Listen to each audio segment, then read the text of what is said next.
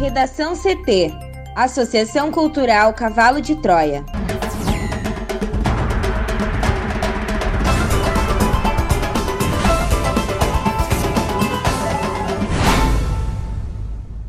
Agora, no Redação CT.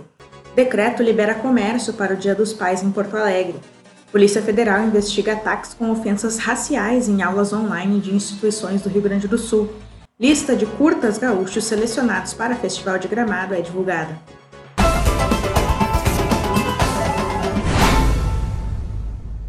Eu sou a jornalista Amanda Hammermiller. Este é o Redação CT da Associação Cultural Cavalo de Troia. Céu com nuvens em Porto Alegre, temperatura de 21 graus. Boa tarde. Assim como nos últimos dias, a tendência desta sexta-feira é que o sol predomine em todo o Rio Grande do Sul, mesmo entre nuvens. A massa de ar seco traz mais um dia de temperaturas acima do esperado para a época ao estado. Previsão do tempo completa daqui a pouco. E atenção para obras em Porto Alegre. Para a continuidade da duplicação da Avenida Tronco, na zona sul da capital, os agentes da EPTC bloquearam desde as 9 horas da manhã o trecho próximo à Avenida Moab Caldas, entre as ruas Cepete Araju e Gabriel Fialho Camargo. Os desvios estão sendo feitos pelas vias Cepete Araju e pela Manuel Lobato. Lembrando que as alterações no trânsito também incluem as linhas de transporte coletivo. Atenção também para obras na Avenida Protásio Alves, na altura com a estação Vicente da Fontoura, onde estão sendo realizados trabalhos de manutenção junto ao corredor de ônibus. Os coletivos estão sendo desviados para a pista de rolamento no sentido bairro-centro. Também na Avenida Protásio Alves aconteceu um atropelamento por moto próximo à rua Domingos José de Almeida. E também aconteceu um acidente entre carro e moto na rua Professor Clemente Pinto com a Avenida 5 de Novembro, na Zona Sul de Porto Alegre. Em ambas as ocorrências, agentes da PTC e a SAMU estiveram presentes. Já no início da manhã de hoje, um carro estragou na BR-116 em Canoas e causou lentidão no sentido interior capital. Mesmo com a ocorrência atendida, o fluxo ainda é muito lento na região. E para finalizar o trânsito de hoje, está liberado o estacionamento na área azul através de um decreto, né, que permitiu o funcionamento de estabelecimentos comerciais de rua e shoppings pelos próximos três dias na capital. Com o trânsito, Juliana Preto. Decreto libera comércio para o Dia dos Pais em Porto Alegre. Mais informações com a repórter Juliana Preto. Os estabelecimentos comerciais de rua, a exemplo dos shoppings e demais centros do comércio, têm permissão para funcionar a partir desta sexta até domingo, sem limitação de horário. Também podem abrir, neste período, o mercado público, o mercado do Bonfim, salões de beleza e barbearias, também sem limitação de tempo, ou seja, poderão continuar a partir de segunda-feira. A autorização ela consta em um novo decreto divulgado nesta quinta, após uma decisão tomada pelo prefeito Nelson Marquesan Júnior com o Comitê de Enfrentamento ao Coronavírus. E se trata de uma regra excepcional para que o comércio possa aproveitar as vendas do Dia dos Pais. O mercado público ele, ele está autorizado a abrir 24 horas com ocupação máxima de 25% da capacidade, mas não será permitido acesso às bancas e o funcionamento deverá ocorrer com os portões fechados, à exceção dos espaços com acesso pela Praça 15 de Novembro e Avenida Borges de Medeiros os estabelecimentos de alimentação poderão atender exclusivamente pelos sistemas de Pague Leve e Teleentrega. Segundo o decreto também, os salões de beleza e barbearias estão liberados para atender ao público com equipes reduzidas e restrição do número de clientes simultâneos, não podendo exceder né, aquela capacidade de 30% prevista no alvará de funcionamento e também devem ser observadas a distância mínima de 4 metros entre os clientes e as regras de higienização. Já as praças de alimentação de shoppings e dos centros comerciais não estão autorizadas a abrir, assim como bares e restaurantes de rua.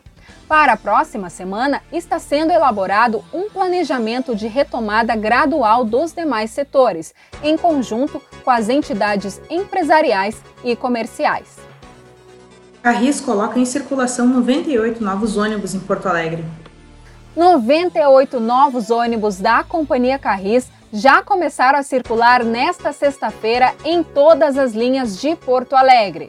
O investimento foi de mais de 40 milhões de reais e teve o seu anúncio feito nesta quinta, durante solenidade de entrega dos veículos na Orla do Guaíba.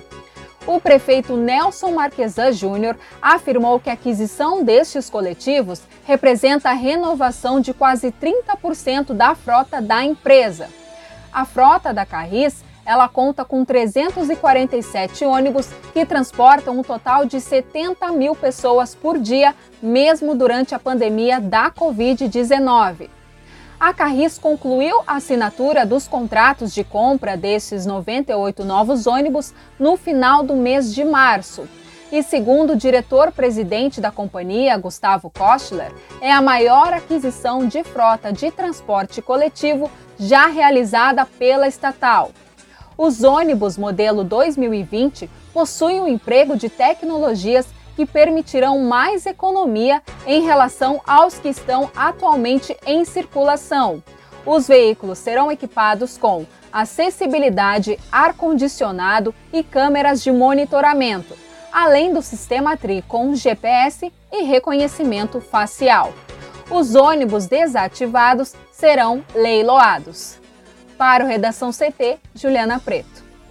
Uma mulher foi morta a tiros na noite desta quinta-feira no bairro Camacuã, na zona sul aqui de Porto Alegre.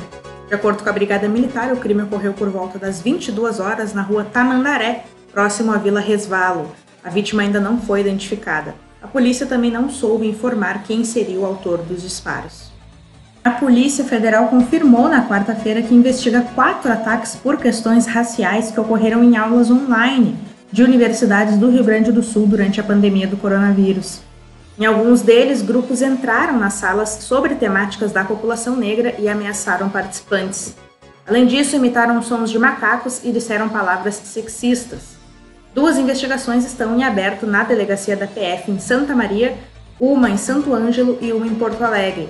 A informação foi dada pelo delegado regional de investigação e combate ao crime organizado da Polícia Federal, Alessandro Maciel Lopes, em audiência pública da Comissão de Direitos Humanos da Assembleia.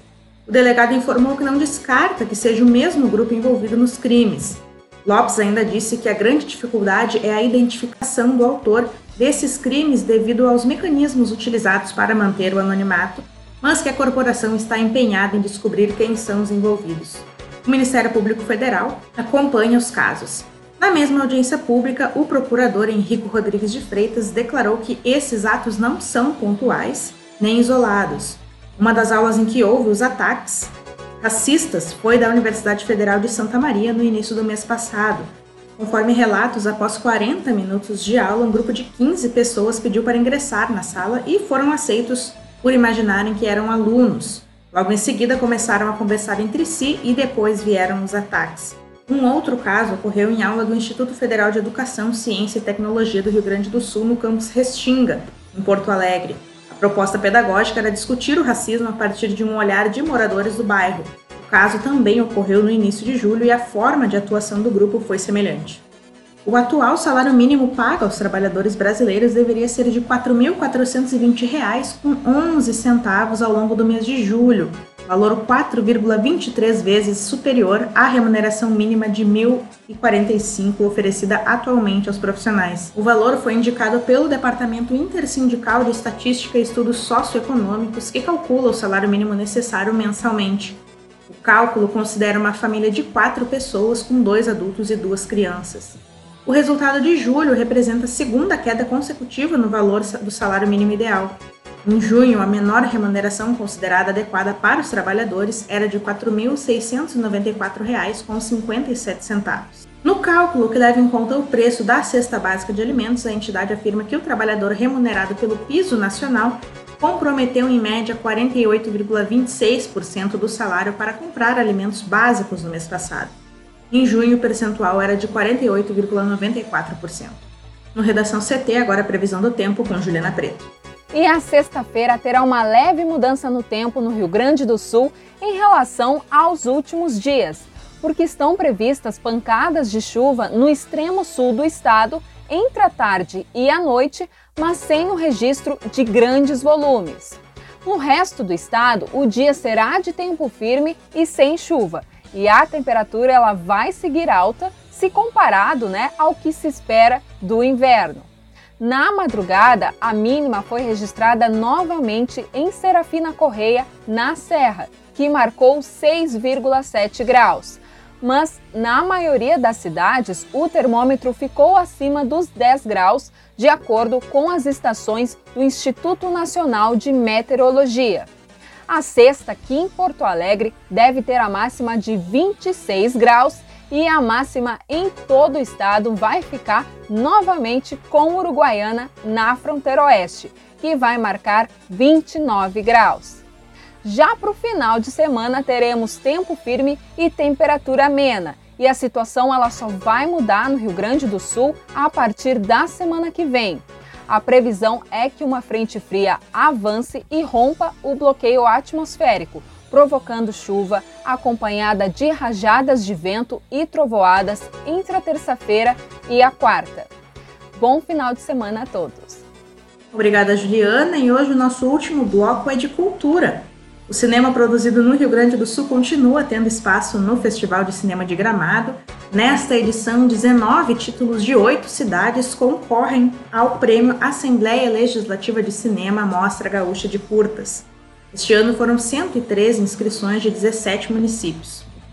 Porto Alegre teve o maior número de inscritos, com 60 títulos, seguida de Pelotas, com 12. Já adequado ao formato híbrido adotado para a 48ª edição, os curtas gaúchos serão exibidos entre os dias 19 e 22 de setembro pelo serviço de streaming do canal Brasil Play, que pode ser acessado pelos usuários de TV por assinatura por meio do site ou aplicativo Globosat Play. As produções serão agrupadas em quatro programas de acordo com a classificação indicativa. A avaliação e as premiações seguem o formato já conhecido. Os participantes concorrem ao troféu em 11 categorias, sendo melhor filme, melhor ator, melhor atriz, melhor direção, melhor roteiro, melhor fotografia, melhor montagem, melhor direção de arte, melhor música, melhor edição de som e melhor produção executiva. Além do troféu, os vencedores também recebem prêmios em dinheiro no valor de 8 mil reais para melhor filme e 4 mil reais para as demais categorias. Vale lembrar que o 40 Festival de Cinema de Gramado, que será realizado entre 18 e 26 de setembro, não será presencial, a programação será transmitida pela grade linear do Canal Brasil e também pelo serviço de streaming. O Prêmio Assembleia Legislativa de Cinema Mostra Gaúcha de Curtas é fruto da parceria entre o Festival de Cinema de Gramado e a Assembleia Legislativa do Estado do Rio Grande do Sul e conta com o apoio da Associação de Críticos de Cinema do Rio Grande do Sul, o Instituto Estadual de Cinema, Associação Profissional de Técnicos Cinematográficos, Fundação de Cinema RS e Sindicato da Indústria Audiovisual RS os destaques das indicações e a nossa torcida vai para o título Teste de Elenco de Porto Alegre.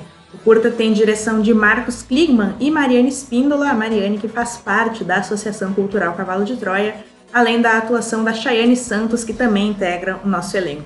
Um beijo muito especial para Mônica, de 7 anos, que é a fã número 1 um do Redação CT, e também para Camila, de 3, que não perde uma edição.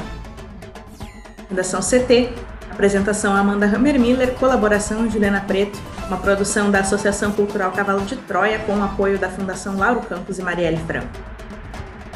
Edição especial hoje à noite, às 18 horas. Boa tarde.